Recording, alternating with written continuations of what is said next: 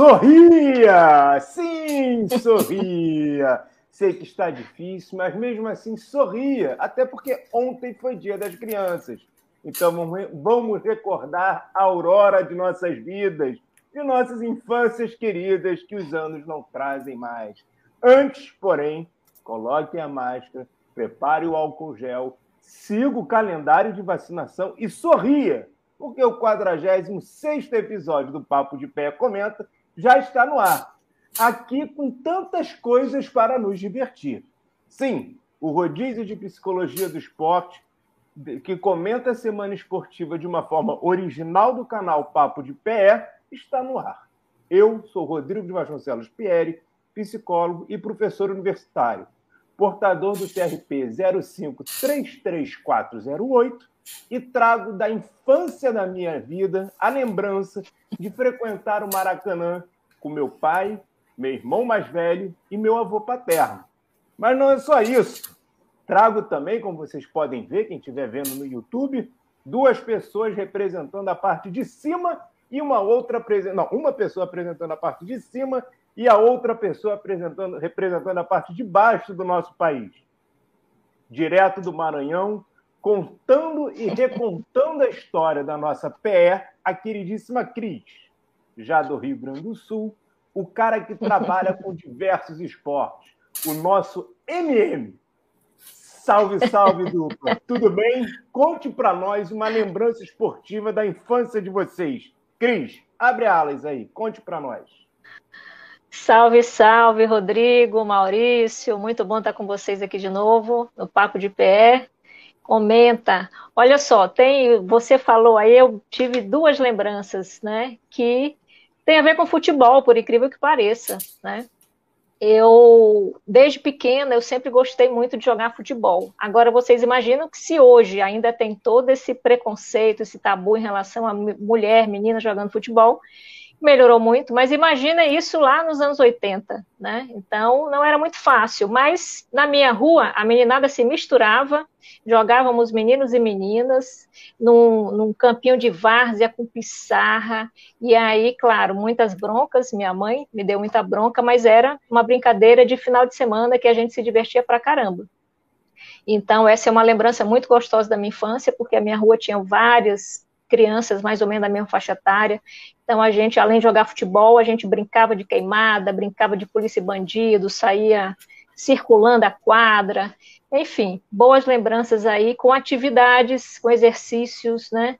E hoje eu sinto muita falta disso, né? Com as minhas sobrinhas que ficam lá no celular, cada um na sua telinha, e pouca atividade, a gente vê pouco exercício, a gente vê a meninada fazendo hoje. E a minha infância foi muito gostosa por conta disso também. É isso.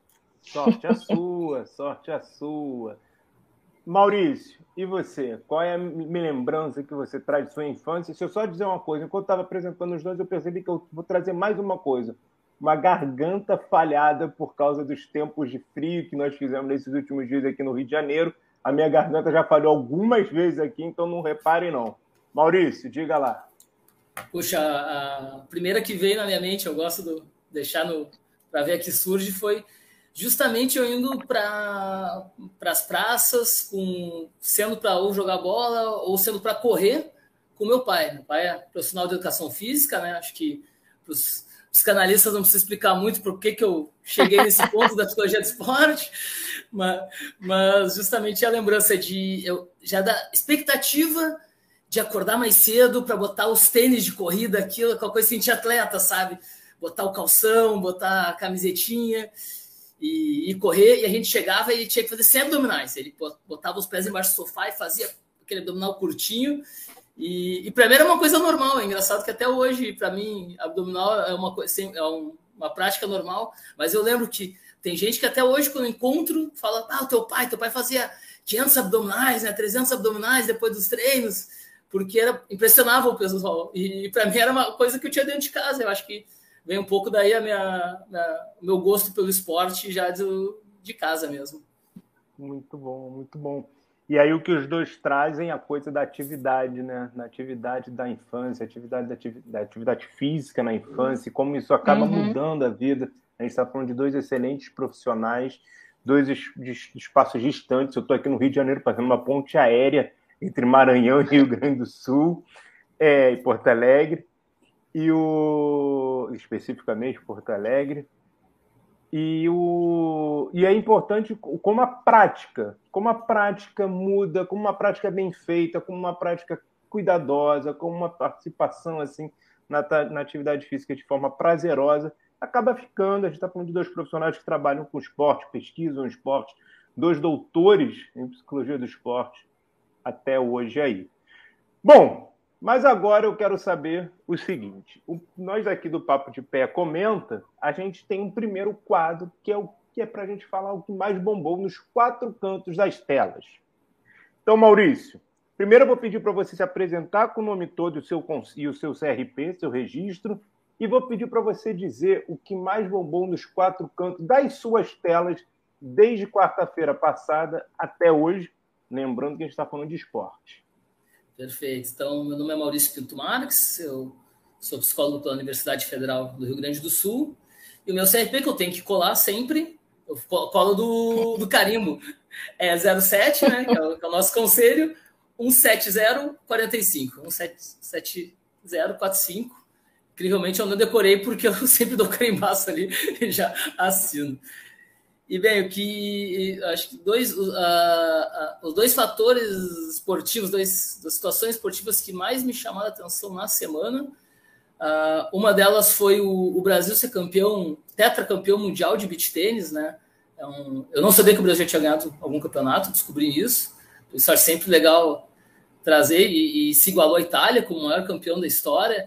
Eu não sei nem como funciona muito bem o esporte, porque eu vi que tinha uma. Acho que são várias duplas, parece, porque são, eh, tinham seis atletas no pódio, daí tinha dupla, tem dupla mista, uh, sexo masculino, feminino, que uh, me chamou a atenção, porque é um esporte que está bastante na moda, já faz um, uns dois anos aqui no Rio Grande do Sul, não sei como é no estado de vocês. Então é, é legal, acho que esses esportes novos e até mesmo que por modismo eles incentivam o que a gente estava falando, né? A, a, prática esportiva é algo muito legal. E eu, como alguém que está sempre trabalhando com esporte novo, já estou com umas novidades aí de, na última semana. Comecei a trabalhar com atleta de paralímpico de snowboard e, e, com outro atleta de crossfit, que eram dois esportes que eu nunca tinha trabalhado e tinha muito desejo. Então, estou muito contente com esses, esses, novos projetos, né? E então, é, colocar isso. E também não posso, agora no mais tradicional e no mais clichê, o, a situação aqui de Porto Alegre que está passando o Grêmio, que no último domingo uhum. perdeu um jogo no último minuto, com expulsão já praticamente a bola parando de rolar, o goleiro que tinha sido melhor em campo desabando em choro ainda no, no campo. É uma situação que a gente acaba vendo todo ano no futebol brasileiro, uma equipe grande, dessa vez com uma exceção, com, com as contas em dia, né, com salários rigorosamente em dia, mas com o, de como é, esses momentos psicológicos afetam, vão afetando os jogadores e chega nesses passos extremos, né? De ver um, um, um, goleiro que geralmente é um atleta até mais frio, né? Que tem que ser um pouco mais frio, uh, sair de campo aos prantos, uma imagem muito emocionante. Menino identificado com, com o clube aqui, foi para as Olimpíadas, né? Foi o terceiro goleiro do, do Náutico Olímpicos. E o Rafinha, que, era um, que é o capitão do time também, tendo uma atitude de, de juvenil, como a gente fala no futebol, brigando com o Gandula, já tinha tomado o terceiro cartão amarelo, então ele vai ficar fora de dois jogos, né? De como o descontrole sai caro no, no, no futebol. Uhum. Cris, Maurício traz então duas pontas. Uma ponta do beach tênis, esse esporte que ele, ele, eu não só não sabia que o Brasil era tetra, como também a Itália já era tetra, ou seja, é um esporte que no mínimo, no mínimo, tem quatro Copas do Mundo aí acontecendo, oito Copas uhum. do Mundo aí acontecendo e também tem esportes mistos, né? tem disputas mistas, e ao mesmo tempo ele traz também a realidade que está se vendo, sendo vivida lá em Porto Alegre, com a situação de um clube em dia, pagando em dia, e que você tem atletas campeões olímpicos, ou então atletas com carreiras europeias, tendo esse, não sei se a gente pode chamar de descontrole, mas essa reação que transborda o que se espera de um atleta, de um jogador. Queria que você comentasse um pouco disso, de cada um. Queria que você ficasse à vontade aí, Cris, para poder comentar o que uhum. mais bombou aí nas telas do Maurício. É, olha só, Maurício, é, é, legal você, você trazer a situação do Grêmio, né? porque há algum tempo eu não venho acompanhando mais tão de perto, como eu já acompanhei em outros tempos, o nosso futebol brasileiro, né? Me desanimei muito com o formato de jogo, né? Com, com, os mesmos problemas acontecendo, então assim, não tenho assistido tanto aos jogos, mas ultimamente eu venho acompanhando mais.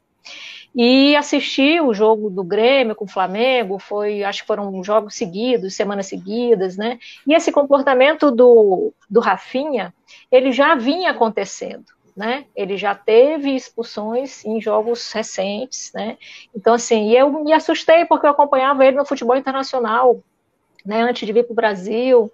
E lá ele não tem um histórico, pelo menos eu não, não sabia de um histórico de, de um descontrole, de agressividade em campo, enfim. Então, isso realmente me, me assustou, eu não sabia desse fato que você trouxe.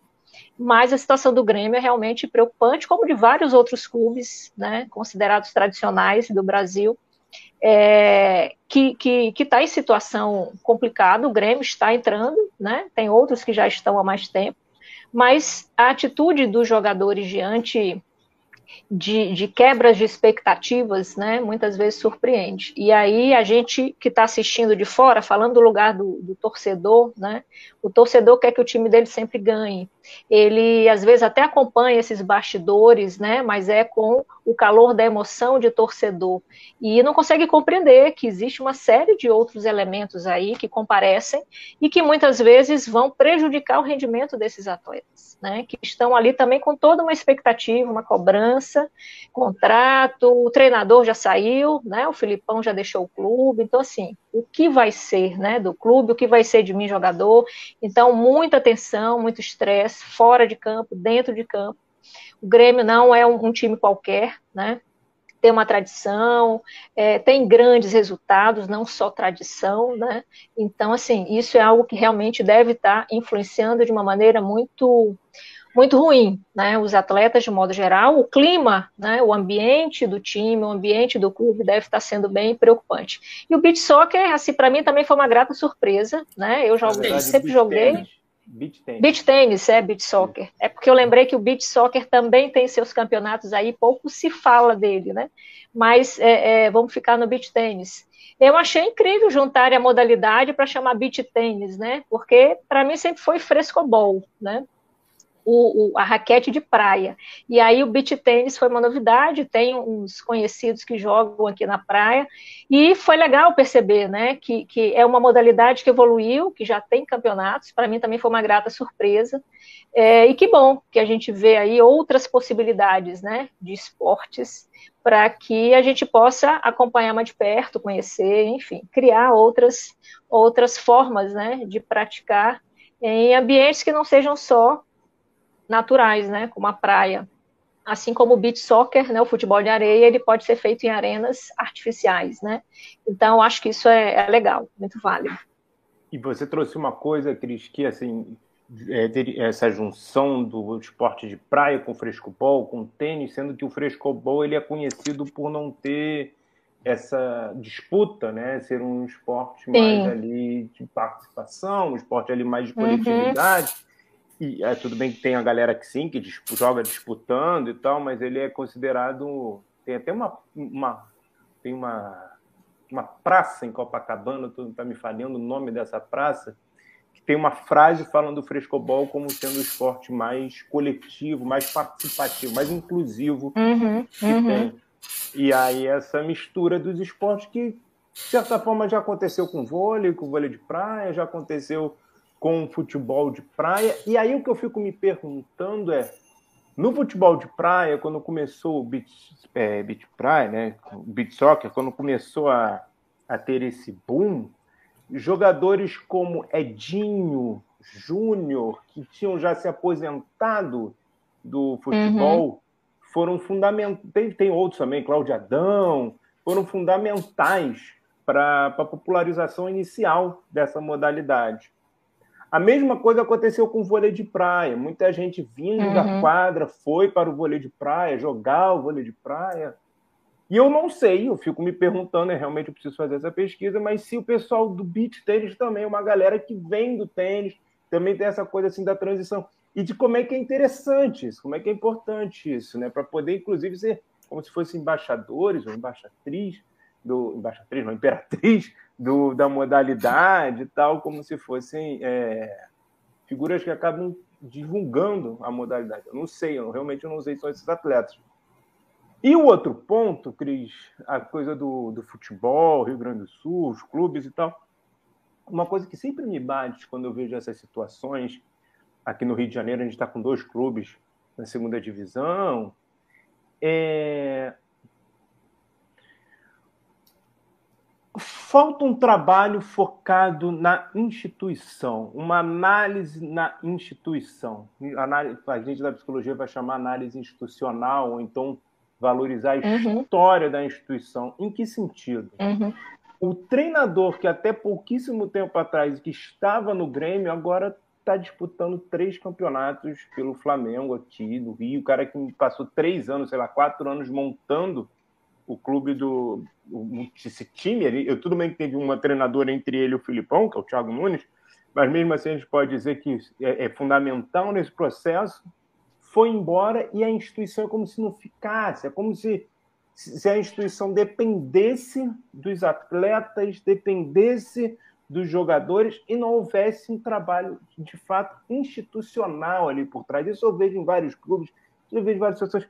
Eu acho muito louco. Por exemplo, hoje o São Paulo anunciou a demissão, a demissão, a despedida, não sei quem foi que saiu, mas do Crespo, do treinador Hernan Crespo, e já anunciou a contratação do Rogério Senni, que era um cara que há pouquíssimo uhum. tempo atrás estava trabalhando no clube do Flamengo aqui do Rio de Janeiro.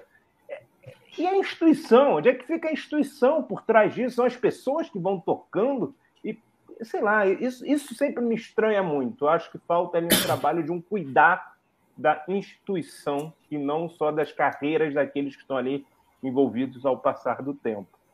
Maurício, uhum. eu e Cris aqui fizemos um diálogo em cima dos seus quatro cantos.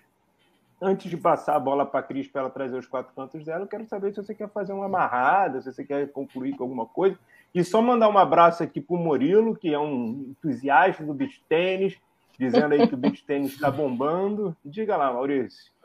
Não, eu acho que além disso, até concordo contigo que é, os clubes estão fazendo uma, essa questão institucional, no caso do, do Grêmio São Paulo em especial, o, o, um, sem o planejamento, que na verdade o que, que é? É terceirizar, né? Ah, vou botar um treinador que tinha identificado aqui, ele vai resolver. O Filipão não resolveu, ou talvez o Rogério Ceni não resolva, mas é um pouco isso, terceirizar para o ídolo já, alguém que é identificado com a torcida, para não ter que talvez uh, apresentar o clube de novo para alguém, fazer essa situação, e que e de que o, o além de não se permitir esse trabalho de, de médio prazo em muitas situações, Outra coisa que, no, no, situação específica do Grêmio, eu acho que é muito interessante, que a gente analisa pouco, até dentro da, da psicologia do esporte, são essas transições de grupos campeões para grupos uh, que, que flertam com rebaixamento quando não são rebaixados. Você está acostumado a ver em muitos clubes, aconteceu com o próprio Inter de Porto Alegre, num espaço de também de, de seis anos de uma Libertadores. Uh, cair com alguns jogadores identificados, alguns voltando, mesmo situação bem parecida, que a gente viu em diversos outros, que é essa, essa transição de grupos que vão gerando uh, outros tipos de poderes, né? o, jogadores identificados também muito uh, com muito poder acima, às vezes, da direção, às vezes do treinador que está que tá vindo. esse desbalanço, eu acho que é algo que a gente poderia, no futuro próximo, discutir melhor, porque tem uma. A, a, única repetição que a gente não tem no caso do, desse Grêmio realmente é a situação do endividamento, porque senão fecharia o bingo do rebaixamento. E para mim, quando vi o goleiro chorando, o Breno, eu falei, só, falta, só faltou dever salário, porque o resto tá. Já vi esse filme várias vezes com várias cores. Inclusive, uhum. hoje o um anúncio do time do Cruzeiro dizendo que os jogadores estavam entrando em greve pela ausência do, do salário e a gente está aí com um time que está na segunda divisão também há, há duas competições ali não conseguindo subir, que tem a ver com essa coisa do, da cartela do bingo que o Maurício está falando, da repetição. Uhum. Bom, Cris, mas agora a gente quer saber o seguinte: o que mais bombou nas, nos quatro cantos das suas telinhas? Se pudesse apresentar com o nome todo, seu CRP e trazer para nós o que mais bombou por aí, a gente quer ouvir. Tá bom, eu sou Cristiane Carvalho, professora da Universidade Federal do Maranhão. e estou aqui no Maranhão, em São Luís do Maranhão, né, trabalhando com psicologia do esporte desde 2000, entre atuação prática com algumas modalidades e principalmente na universidade, na graduação em psicologia e na pós-graduação em psicologia também. Bom, olha só, tem, tinha várias coisas, né, para falar, a gente tem pouco tempo, tem que escolher, enfim, eu achei até que ia ser figurinha repetida do que eu ia falar, porque a gente até andou discutindo nos nossos grupos aí de, de psicólogos do esporte, né, mas eu vou trazer a situação do Neymar, né? De novo, futebol, né? Eu, sinceramente, não queria estar falando só de futebol, mas é o que está emergindo, né? E, e do referencial que eu atuo, inclusive na psicologia, a gente precisa é, acolher a experiência imediata, aquilo que está mobilizando no momento o atleta, o indivíduo, a pessoa. E isso mobilizou muito as redes sociais, inclusive as nossas discussões né, entre, entre colegas aí da área, que é a, a, declaração do Neymar, né, a insatisfação dele. Isso também não é uma coisa dessa semana só, mas essa semana veio uma reportagem falando mas ele já vem se demonstrando insatisfeito com algumas falas, né? Jogando indiretas naquelas reportagens de final de jogo. Ele não teve uma boa atuação no último jogo, mas não foi só ele, o time inteiro, né? Não estava bem, enfim. É, e aí a declaração dele foi o que chamou atenção, gerou uma série de, de, de opiniões em relação a isso. É, e aí eu acho que o futebol ele tem um pouco disso, né? A gente costuma dizer que o futebol é um, um, caso à parte dentro das outras modalidades esportivas. Essa questão política, eu acho que você falou de uma coisa muito, muito, muito legal, Rodrigo, que é é pensar a instituição, né? Eu acho que as instituições no futebol elas elas não têm uma conexão com as pessoas, com os jogadores, né? Como pessoas, né? Eles aprenderam a enxergar como uma empresa e peças importantes né, e não importantes que eles descartam na hora que eles acham que deve. E muitas vezes de uma maneira muito equivocada, porque geram prejuízos né, e não uma continuidade do trabalho, enfim. Eu acho que mesmo como instituição e como empresa, a, a, o futebol ele precisa aprender muito ainda, pelo menos o nosso futebol brasileiro. Né? E a gente vê o resultado disso não só no futebol. Eu acho que se, se a gente for pensar a instituição é, é, por trás das modalidades, a gente vai ver que várias modalidades que já que a gente tem um histórico de grandes resultados e sucesso, a gente vem tendo uma queda, né, e muitas decepções é, com investimentos, o vôlei masculino teve isso, o vôlei de praia, a gente viu isso, né? É, o nosso futebol, o futebol de areia mesmo, perdeu na quarta, nas quartas de final, não chegou à final e já, e já é o segundo campeonato, o masculino, né? O feminino começou agora e conseguiu ser campeão, o campeão, as meninas do, do futebol feminino, enfim, os esportes, as modalidades que tinham uma tradição, né, de ter começado, de ter as habilidades, de ter grandes vitórias, a gente começa a ver que a coisa não está tão bem, mas parece que ninguém está preocupado com isso, né? Porque eles estão meio que numa onda de vamos investir, vamos olhar para frente e não vamos olhar aqui para ver o que está acontecendo. E eu acho que no futebol acontece isso, né? E, e o Neymar ele está é, inserido nesse contexto, né? Quando ele vem para o Brasil e eu acho que a gente não tem como olhar para isso de uma maneira mais profunda, porque a gente não tem o Neymar para falar com ele, né? Mas a gente tem o Neymar que tem um, histórico como jogador que despontou desde muito jovem, né? E sempre teve muitos bons resultados, sempre teve a mídia muito a seu favor. E de uns tempos para cá, não só dentro de campo, mas principalmente fora de campo, ele vem tendo uma série de outros comportamentos que eu acho que também ele não esperava que fosse tão criticado por isso. Então, assim, é, é, um jogador que sempre recebeu boas críticas, né, se, se, se reconhece como um grande jogador, um craque, é, e acredita nisso, às vezes é difícil ele se perceber não sendo tão bom. Né? E aí pensar no que está levando ele a não estar tão bem naquele momento, talvez nem seja ainda o que ele consiga fazer. Né? Ele está só meio que se rebatendo, identificando as críticas, ainda não parou para pensar o que está acontecendo. Mas ele está rebatendo, né? E está sofrendo com isso, com certeza. Os relatos dele são de não, não aguento mais, não quero mais saber.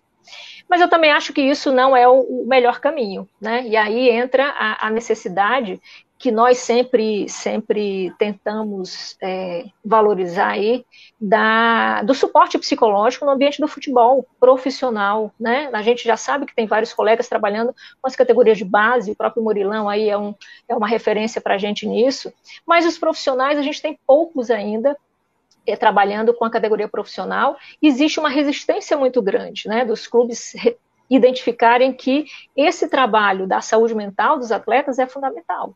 E aí, diante de situações como essa de crise, o jogador começa a não ter um bom rendimento, a culpa é de quem? Né? Vamos culpar qualquer pessoa, menos o que está acontecendo aqui, olhar para o lado, né, botar o dedo na ferida e tentar cuidar desse ambiente.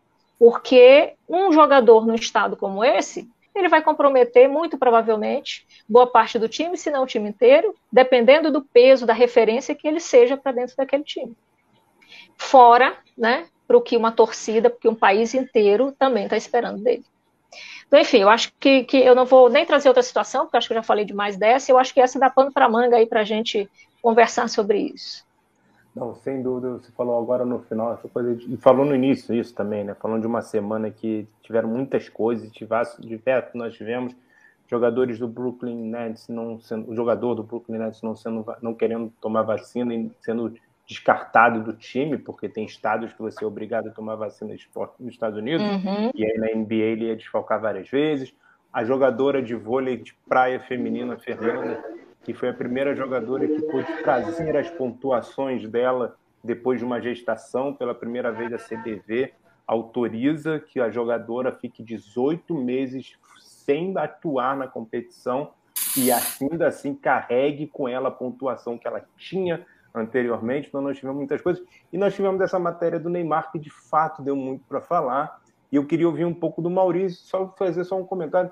A Cris traz a questão muito do imediatismo que a gente vive no esporte. Ela trouxe muito mais que isso, mas uma das coisas foi o imediatismo que a gente vive no futebol.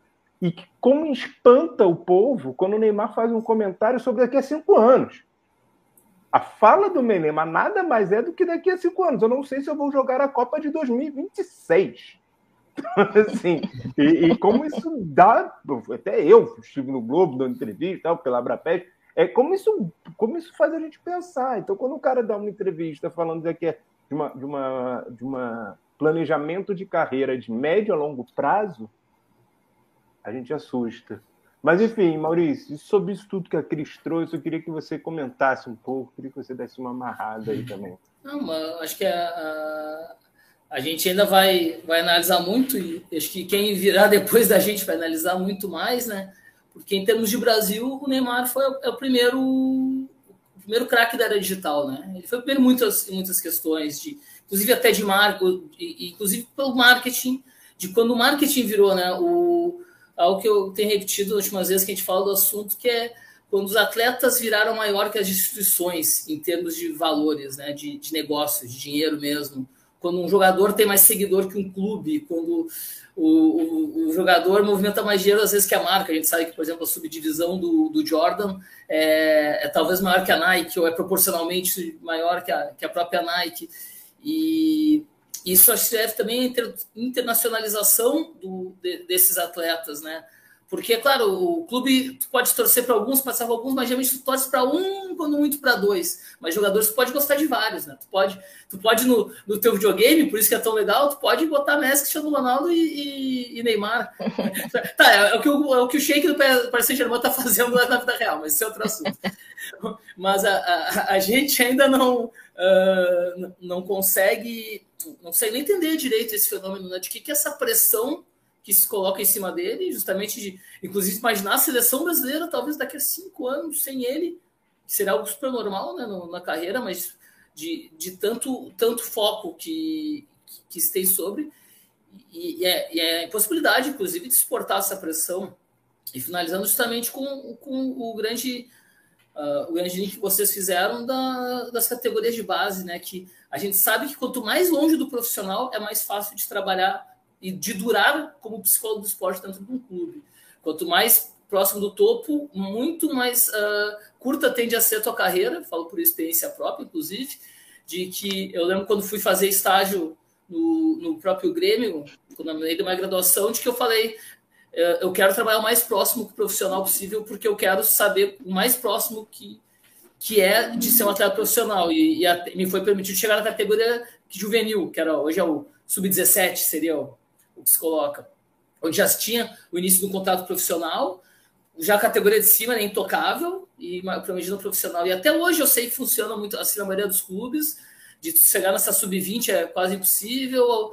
E, e justamente é, é, é engraçado porque é algo burro falando agora de dinheiro também, uh, os clubes não terem um corpo de psicólogos nessa transição que é a mais difícil de todas, entre os 18 uhum. e os 22, onde o jogador já tem valor de mercado, já tem salários altos, inclusive, e que já movimentam dinheiro, mas também, se dá errado, é um jogador que causa uma grande despesa para o clube, porque são contratos que são de três anos, de cinco anos, e de o quanto, o, às vezes, por economizar que seria centavos para de um orçamento comparado com o que se paga para um jogador, centavos de, de psicólogos, se, se perde milhões em dinheiro. E agora falando, por isso que eu, eu, eu não tento nem botar mais na questão humana, na questão saúde mental, tudo isso que a gente sabe que é o mais importante, gente sempre bate nessa tecla.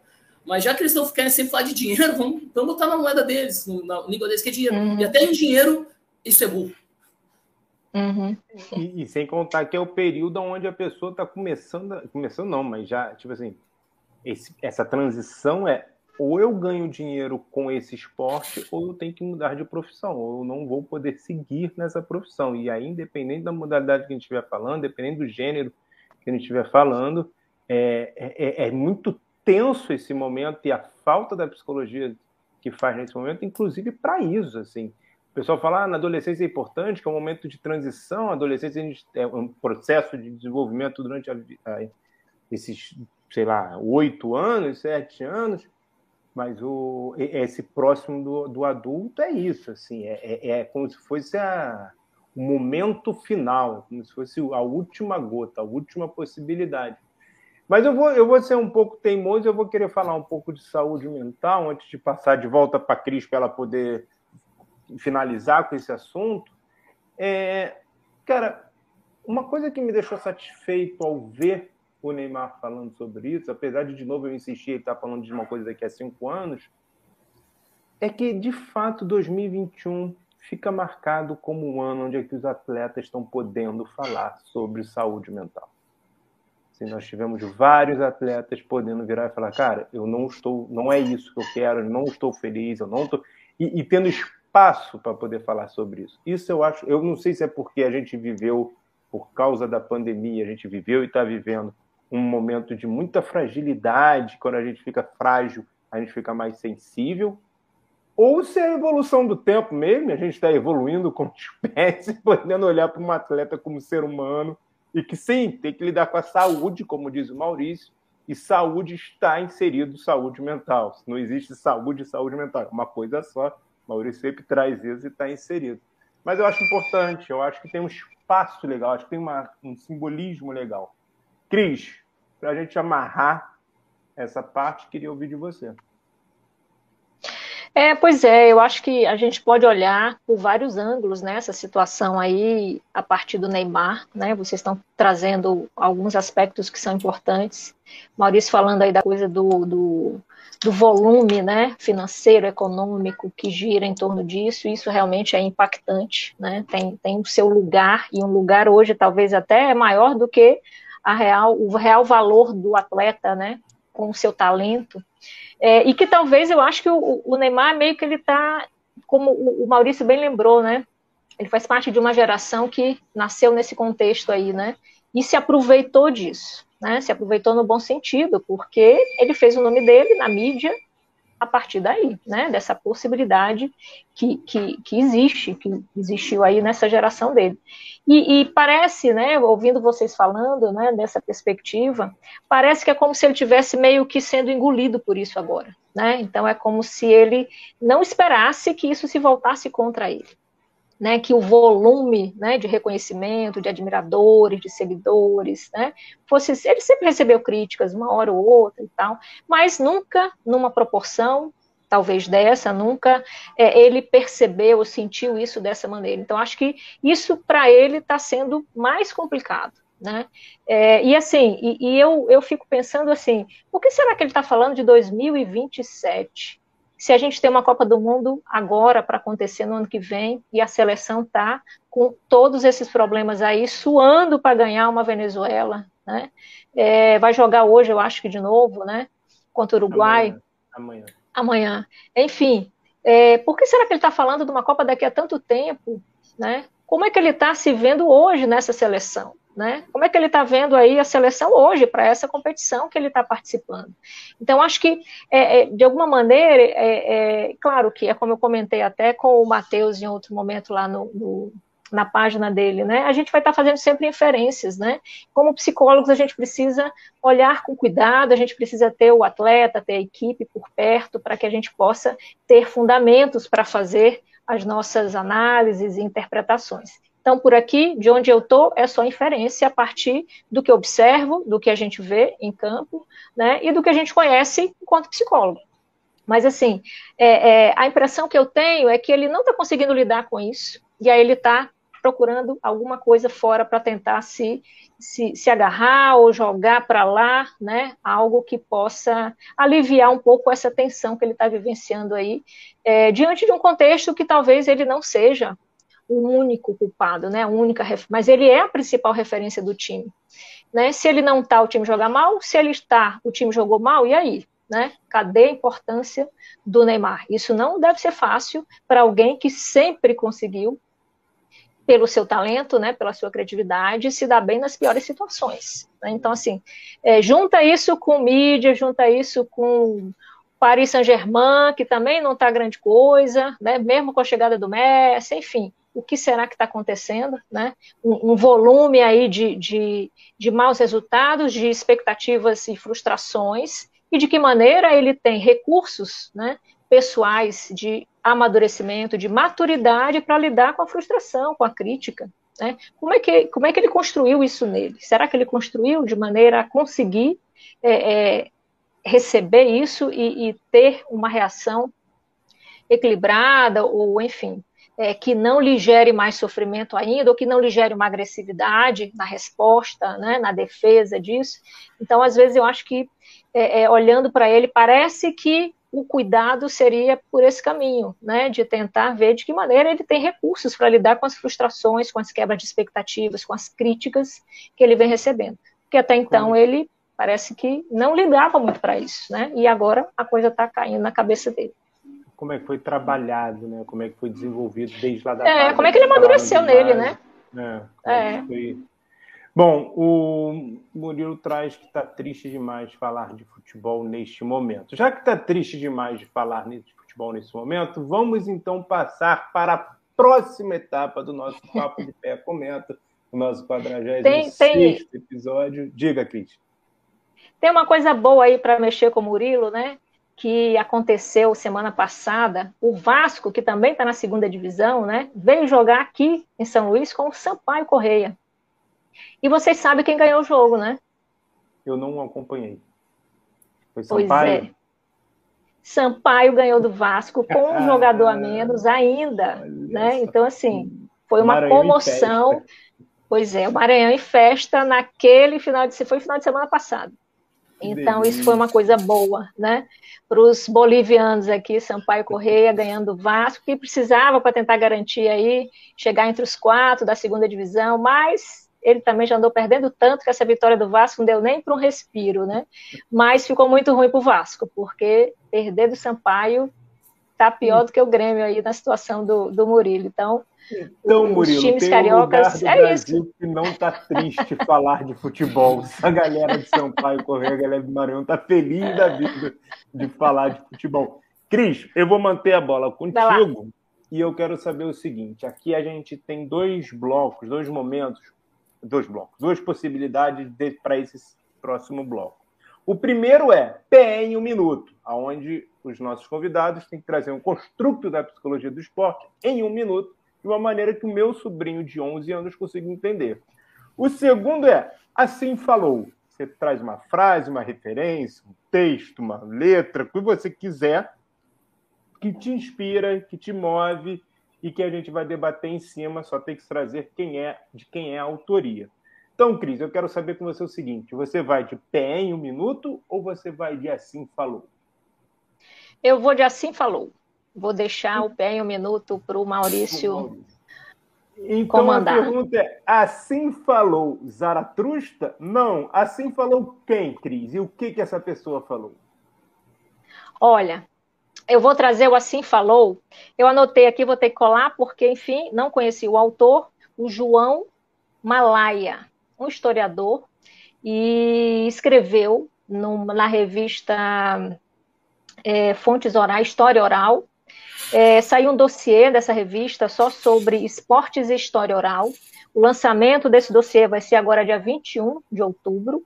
Eu descobri essa notícia pelo, pela página do Ludopédio.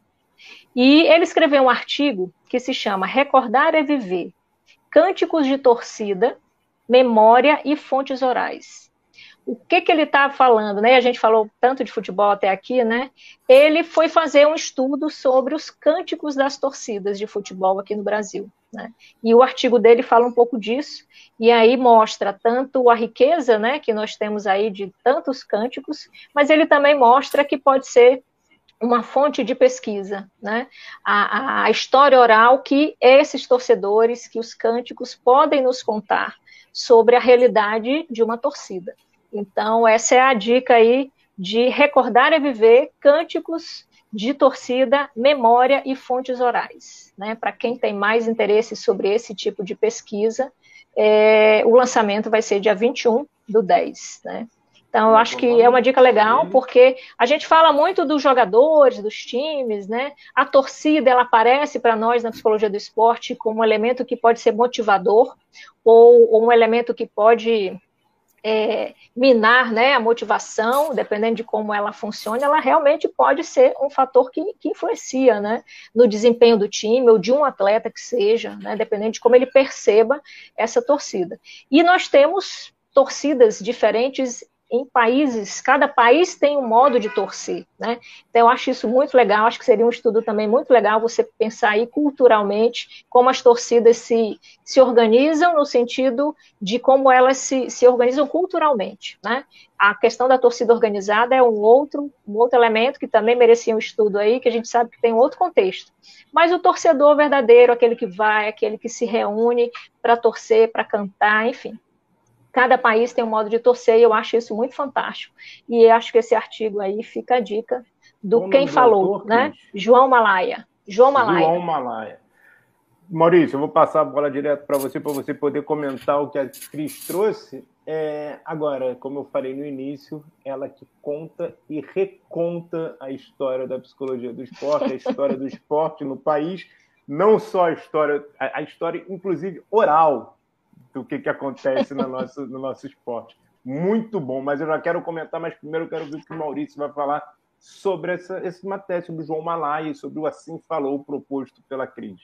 Achei interessantíssimo. Então, já que ela compartilhou o link com a gente num grupo, estou super curioso para ver. E, e, e, me veio justamente a, a, a, minha experiência pessoal aqui no do sul, de, de vivência de fronteira, né? De como a gente tem essa, essa questão e, e talvez no, no Maranhão o contexto também é a mesma coisa.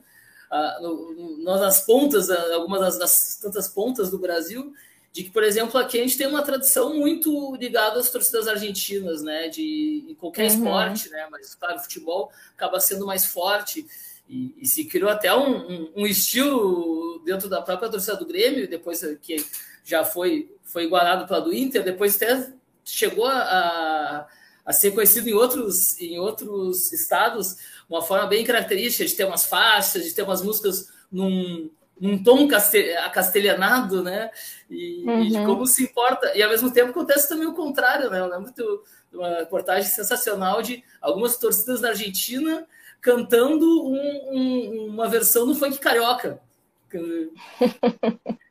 música da Anitta, do Você Partiu Meu Coração, e era a torcida do Racing cantando, e tinha outras torcidas com, com a banda, e é muito legal que o, o, futebol tem, tem essas trocas, né? E mesmo quando vai para a Inglaterra também eles cantam uh, versões de músicas, a, a, agora não vai aparecer com causa do corte, eu tenho aqui uma placa do Liverpool, eles cantam algumas músicas, uhum. cantam, algumas cantam Beatles, eles têm uma música clássica deles lá, do You Never Walk Alone, mas da, de como isso tudo é cultura, né? A cultura acima do, do só do, do, do, esporte, né? O esporte é um fenômeno também cultural e de como isso se, se mistura e como isso tem, tem, tem essa carga emocional, né? Do, do das, tanto da música quanto do esporte, né? Como tá sempre ligado um, um com o outro.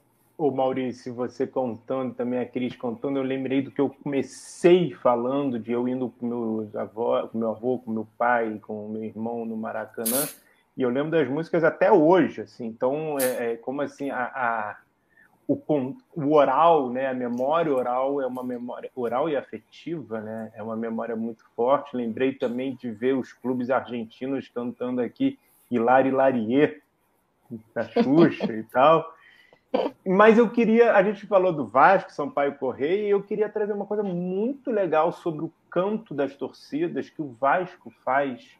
Tem uma torcedora que começou a fazer isso por conta própria, e aí agora o Vasco, a instituição, abraçou, que é o canto em Libras.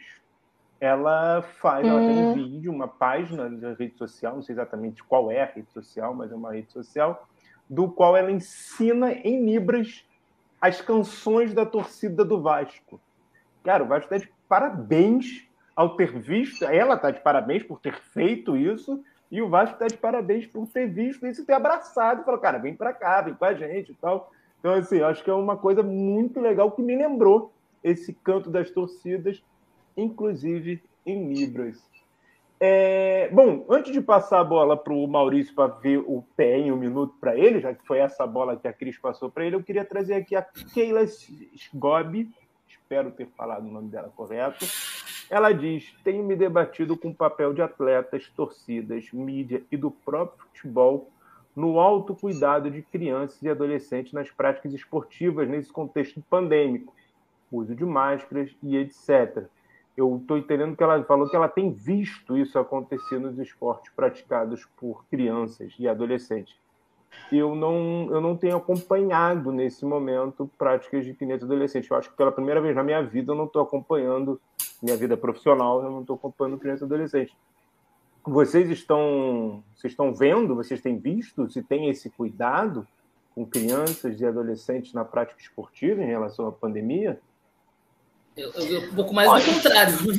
Eu vi do contrário. É. Eu vi do contrário. E, e, e, não só, né, por conta da pandemia, eu acho que as escolinhas já devem ter voltado aí, né, a todo vapor. Se o futebol não, volta, por que, que a escolinha não pode voltar, né? Isso eu sei Mas uma coisa que é, mas uma coisa que, que vem me pressionando com essa, essa faixa etária aí, crianças e adolescentes, em 2018 eu fiquei um tempo em São Paulo e pude ir para um, um jogo de basquete no, no Clube Pinheiros, e tinha uma garotada que devia estar treinando ali no clube assistindo o jogo de basquete, né? O jogo era de adultos, mas a arquibancada ali, a galera da torcida era criança e adolescente.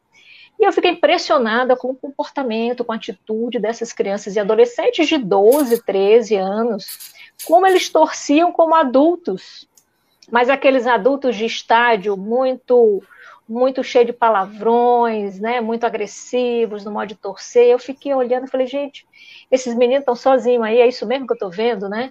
É, eles estão torcendo nesse nível, com essa idade. Imagina o que, que eles não podem fazer mais na frente em termos de de, de explosão, né, de, de, de, emoção, de agressividade. Eles eram realmente agressivos para um jogo que, enfim, era um, um jogo de decisão, eu acho que era mesmo, mas eles estavam ali numa vibe, né, que eu nunca vi crianças daquele jeito, torcendo, né? E, e adultos. E eu acho que, que tem um pouco a ver com isso.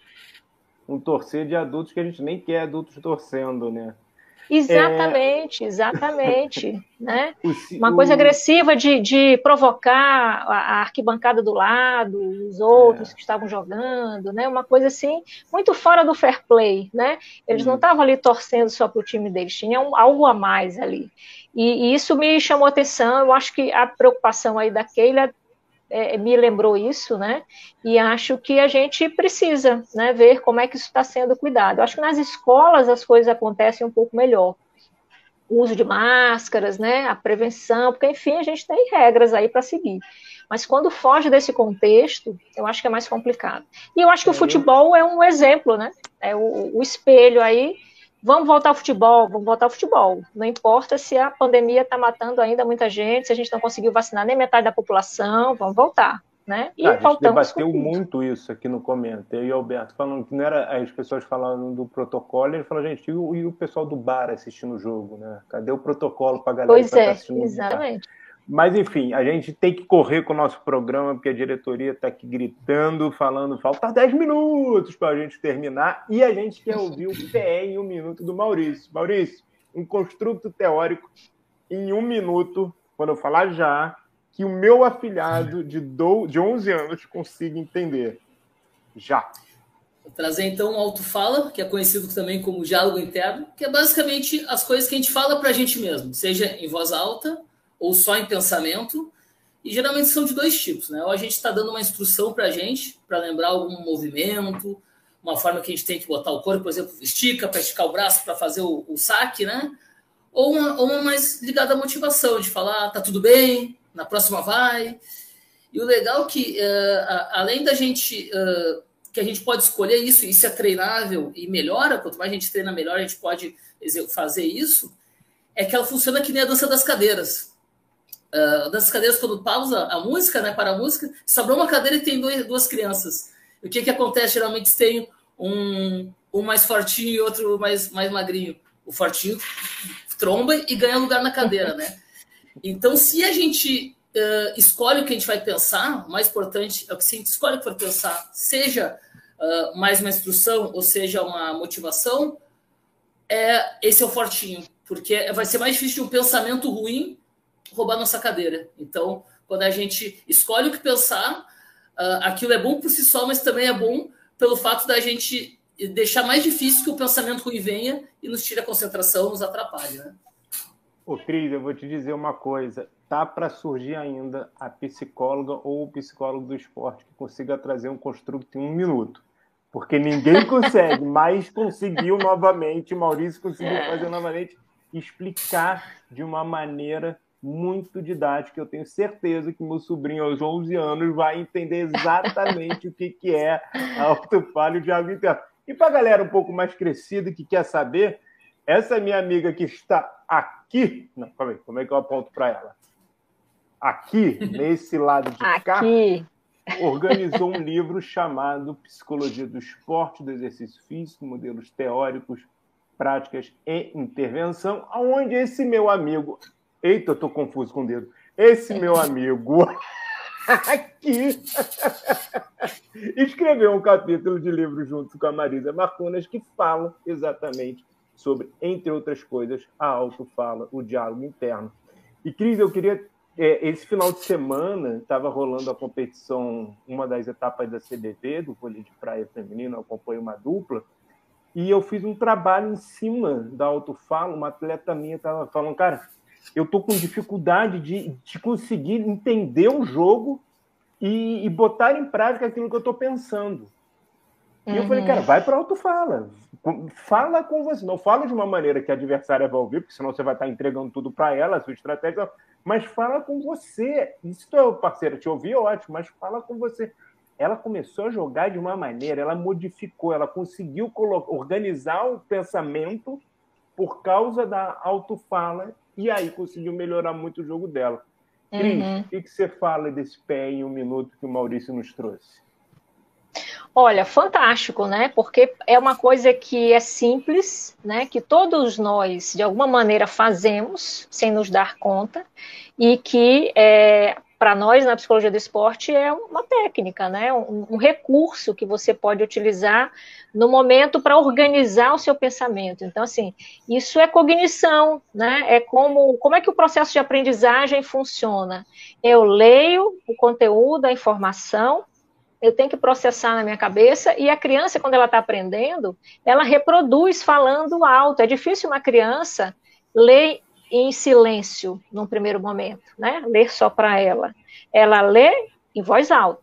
Por quê? Porque o seu ouvir ajuda no processo de aprendizagem, num primeiro momento, né? Olha então, se eu, mesmo sendo adulto, já sei ler, já sei escrever, beleza, sei pensar, sei raciocinar, mas naquele momento eu estou com dificuldade de compreender o que eu estou fazendo na prática, o falar sobre isso para mim mesma É uma estratégia, né? Estratégia, método de estudo funciona muito assim. Você está tá, tá lendo ali, está repetindo para você mesmo que você acabou de ler, né? Se preparar para falar alguma coisa é, é, um recurso que é super válido em várias situações e serve para organizar o pensamento e, e para o atleta se ver presente ali, né? Porque enquanto a gente está pensando, a gente está no abstrato.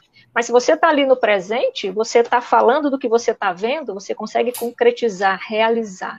E algumas dificuldades de cognição é, passam por aí, né? E isso não é nada nada ruim, ao contrário. Se serve para o atleta esse recurso, vamos usar, porque para ele funciona, né?